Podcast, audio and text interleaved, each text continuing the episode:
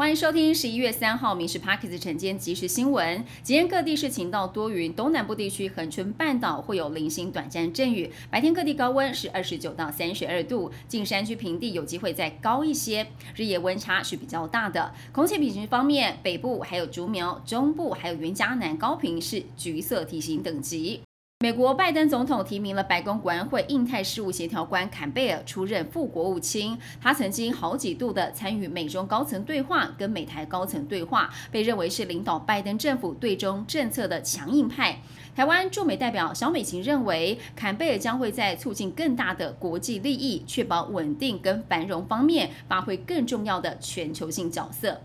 投资人寄望年终行情，美股延续联准会最近一次开会后的涨势收红，道琼涨五百六十四点，涨幅百分之一点七零，收在三万三千八百三十九点，标普五百净扬了七十九点，纳萨克上扬了两百三十二点，费城半导体涨了七十七点。车辆的自驾功能逐渐成为世界潮流，但国内实际上还没有真正的自驾车，功能只限于辅助。很多驾驶误以为可以双手放开，国道追撞事故年年上升。运安会表示，一旦发生车辆启用先进驾驶辅助系统事故的话，即使无人伤亡，运安会也会介入调查。数位性暴力犯罪还有侵害事件逐渐的增加，立法院初审通过了《家庭暴力防治法》部分条文修正案，将散布性私密影像纳入申请保护令的范围，扩大家庭成员定义，增订纳入同性婚姻当事人及配偶亲属，那么将提报院会进行讨论。健保署宣布，自费要价上千万元的 CAR-T 细胞免疫治疗，这个月开始有条件的纳入暂时性的支付清单，是健保首次给付细胞治疗。预估一年大约是百位急性淋巴性白血病还有淋巴瘤病人受惠，每年支出大约是八亿元，成为患者治疗的新选择。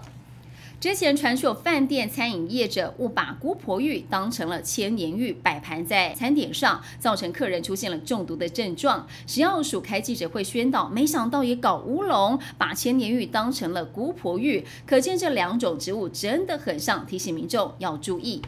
教育部公布了一百一十三学年大学新生招生名额，总共是九万八千多名，比一百一十二年是减少了大约百分之三。其中半导体、资通讯等领域扩充名额减少了百分之二十二，台大等顶大的招生总名额因此减少。不过，因应护理人才荒，教育部让十二校扩充八十七个护理相关学系的招生名额。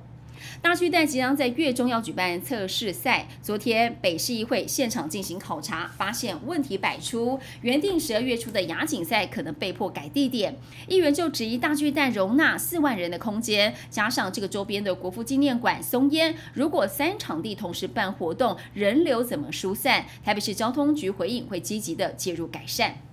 台中丰原一间土地公庙最近遇上了大难题，因为地主年事已高，想赶紧把八十平庙地过户给庙方，但现值两千多万的土地哦，增值税高达了三百七十万，庙方根本无力负担。为了避免土地公庙被拍卖或拆除，搞到无家可归，他们就发起了募款，要帮土地公来保住家园。以上新闻由民事新闻部制作，感谢您收听。更多新闻内容锁定下午五点半《民事 Parks 晚间即时新闻》。